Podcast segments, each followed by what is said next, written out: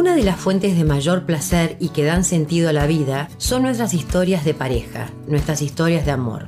Son vivencias profundas de encuentros y desencuentros. Son historias de anhelos, de deseos cumplidos, pero que muchas veces conllevan conflictos, ciertamente difíciles de superar.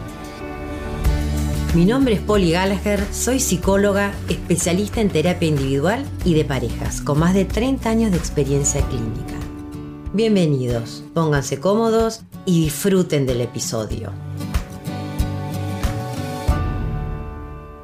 Bienvenidos a un nuevo episodio de historias de vida y de pareja. Hoy voy a empezar con una historia, una historia que sucedió el, año pasado, un día de invierno, un día de mucho frío. Habíamos prendido con mi pareja acá en casa la chimenea con troncos, Vieron que en invierno es lindísimo poder prender la chimenea y mirar el fuego. Era un sábado al mediodía y habíamos invitado a una pareja de amigos para que viniesen a almorzar.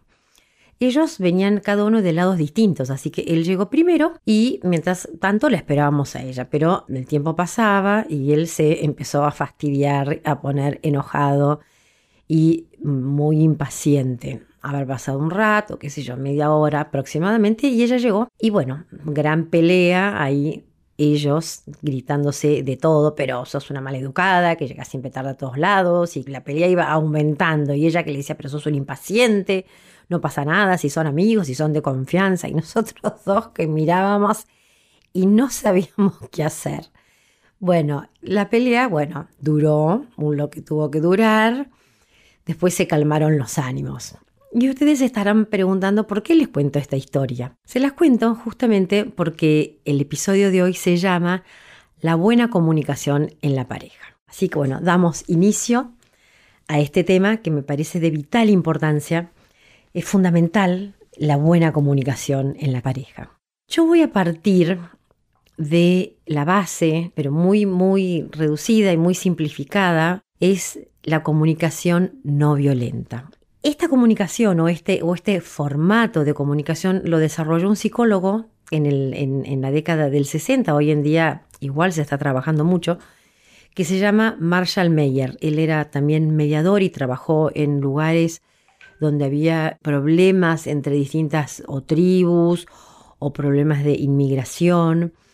Y la verdad que es un proceso, digamos, es una metodología simple pero absolutamente poderosa para catalizar los procesos de transformación en las relaciones humanas y sobre todo en las relaciones de pareja, que son las relaciones más íntimas y las que muchas veces queremos preservar y cuidar, con nuestra pareja y con nuestra familia también, por supuesto. En este tipo de comunicación hablamos de responsabilidad afectiva, de hacerse cargo de los propios sentimientos y no tratarlo al otro como objeto, ni tampoco como alguien en quien yo voy a descargar mis emociones. Este tema, el de la comunicación, a mí me parece de vital importancia porque la buena comunicación es una forma de estar en la pareja, es una forma de relacionarme con el otro, comunicándome con honestidad, desde el corazón. Requiere valentía, Recuerden que coraje viene de corazón, requiere estos elementos.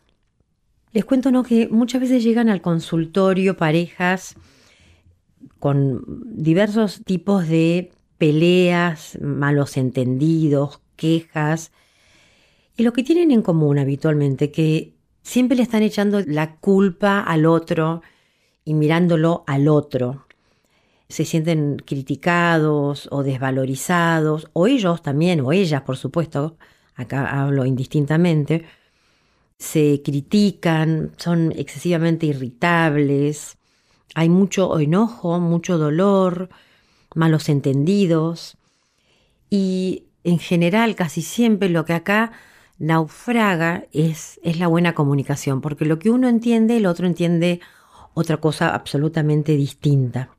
Por eso el tema de hoy me parece fundamental, la buena comunicación en la pareja, cómo podemos empezar a comunicarnos mejor, de una forma más honesta, de una forma más valiente, más alineada con nuestros principios y con nuestros valores y con nuestras emociones. ¿Cómo nos comunicamos? pueden ser ventanas o pueden ser paredes. Pueden ser ventanas que nos liberen y nos lleven a una mayor conexión o pueden ser paredes que nos aíslen y nos distancien del otro.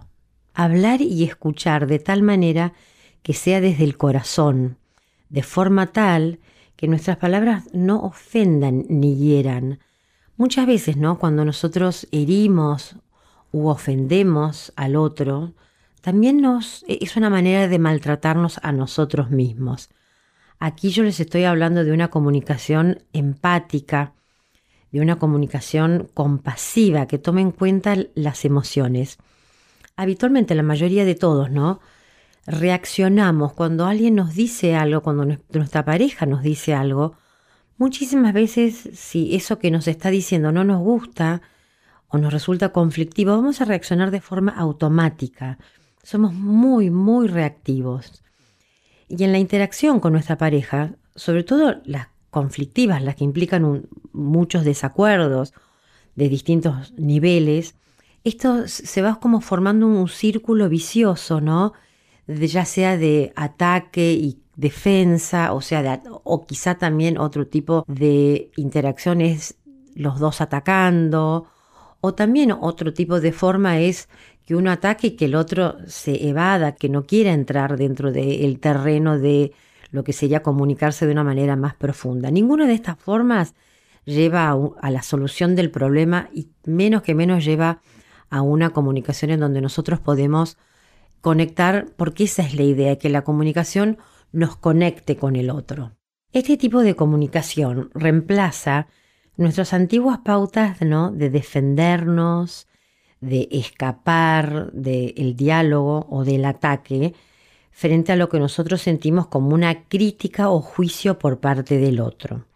Cuando nosotros nos comunicamos adecuadamente, empezamos a percibir al otro y a nosotros mismos, empezamos a percibir nuestras verdaderas intenciones y las verdaderas intenciones del otro y empezamos a ver la relación bajo una nueva luz. Entonces las reacciones de resistencia o de defensa o de bronca, ¿no?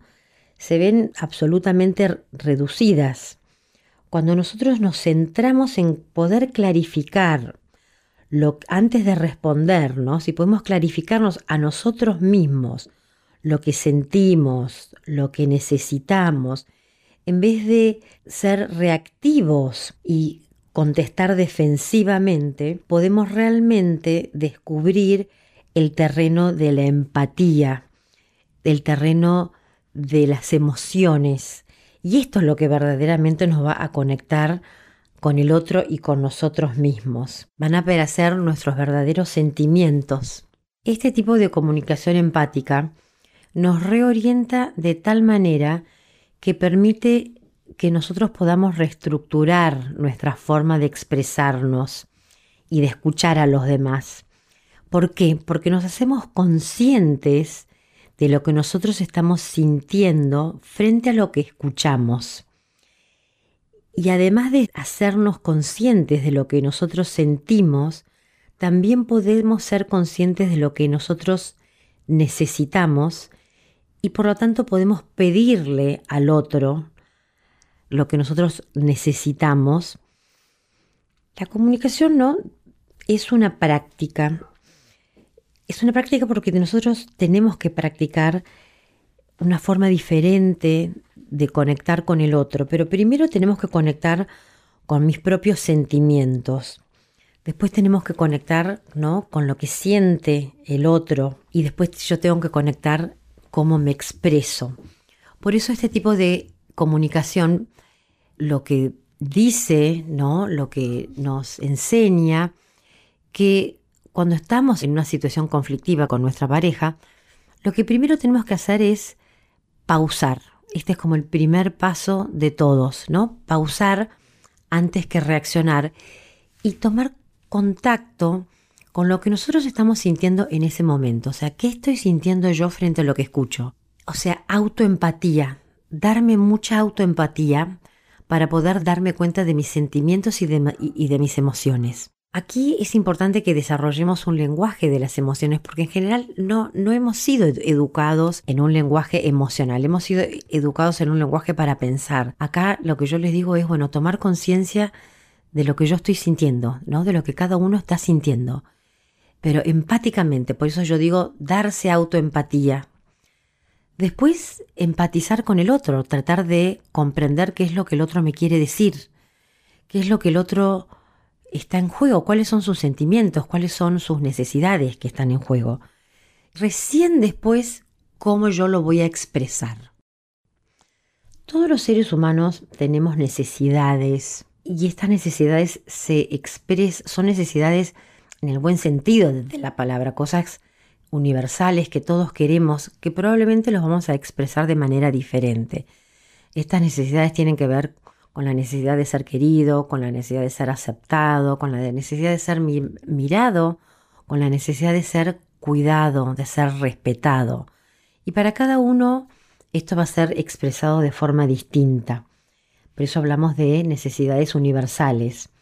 Y por eso también lo que decimos aquí, que detrás de todo lo que decimos, de todo lo que hacemos, de todo lo que pensamos, hay, estamos tratando de cubrir una necesidad. Y muchas veces cuando surgen conflictos, tienen que ver con que las necesidades o mis necesidades yo no, no las he visto satisfechas. Entonces, en la medida que yo perciba que el otro no me ha escuchado mi necesidad, muchas veces yo voy a atacar, voy a huir o voy a defenderme de una manera poco adecuada y que no sirva a la conexión con el otro, ¿no?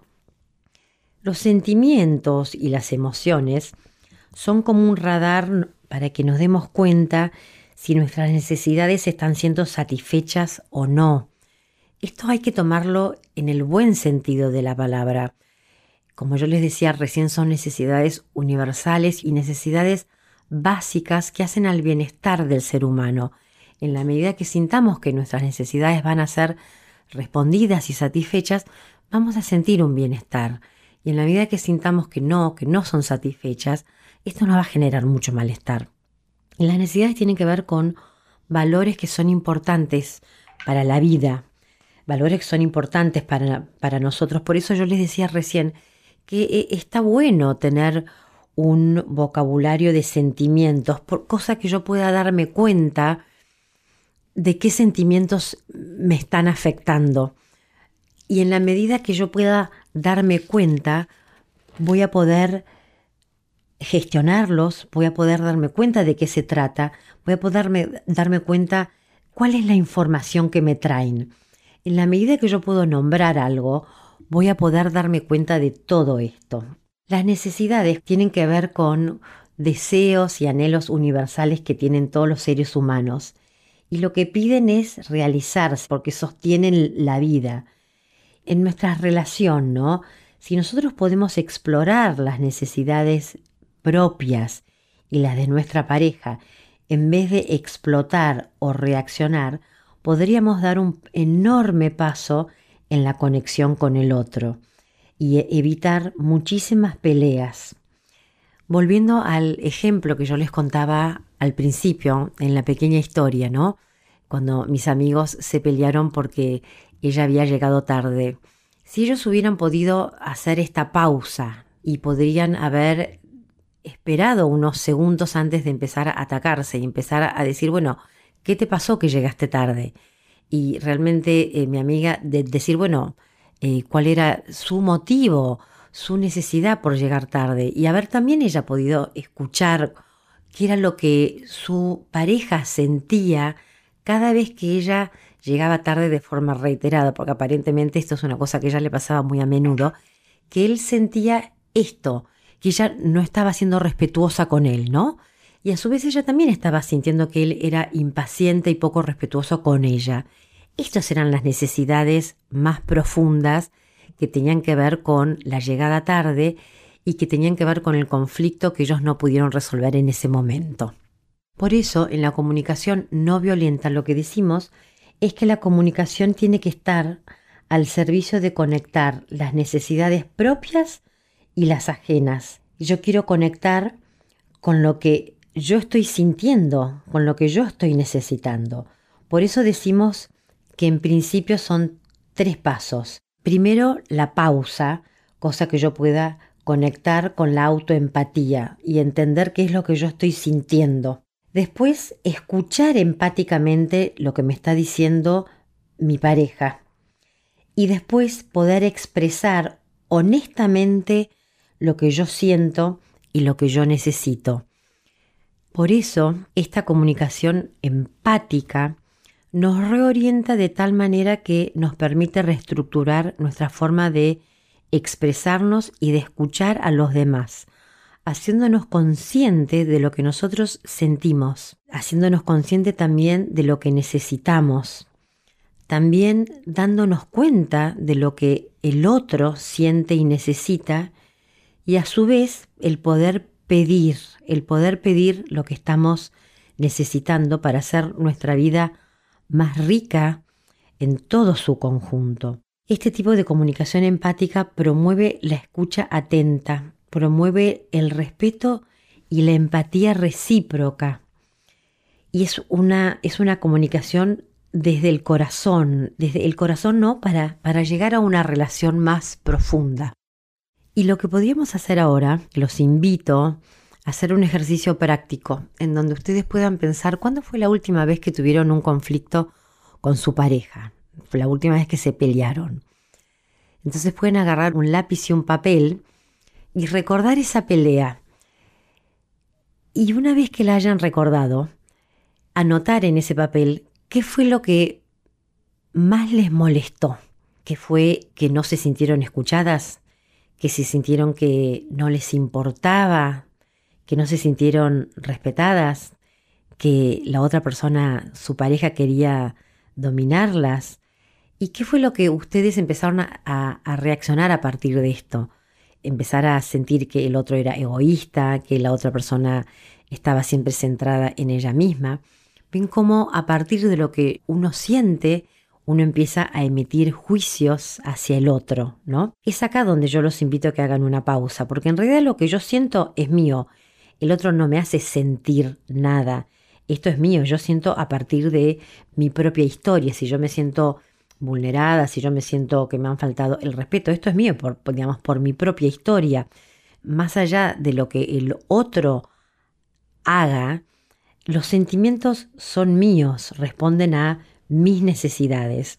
Yo los invito, bueno, que escriban en un papel esto que yo les decía, qué fue lo que sintieron la última vez que se pelearon. Y una vez que ustedes tienen claro qué es lo que ustedes sintieron, si ustedes pueden también anotar en el papel, si ahora que miran esta discusión o este conflicto bajo una nueva luz, si pueden también discriminar o darse cuenta empáticamente qué es lo que su pareja estaba tratando de decirles o qué era lo que sentía profundamente.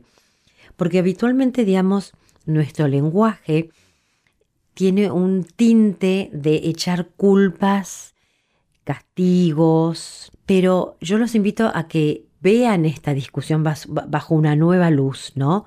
A partir de, sus propios sentimientos, de tratar de verlos de una forma empática y tratar de verlo al otro bajo una luz empática.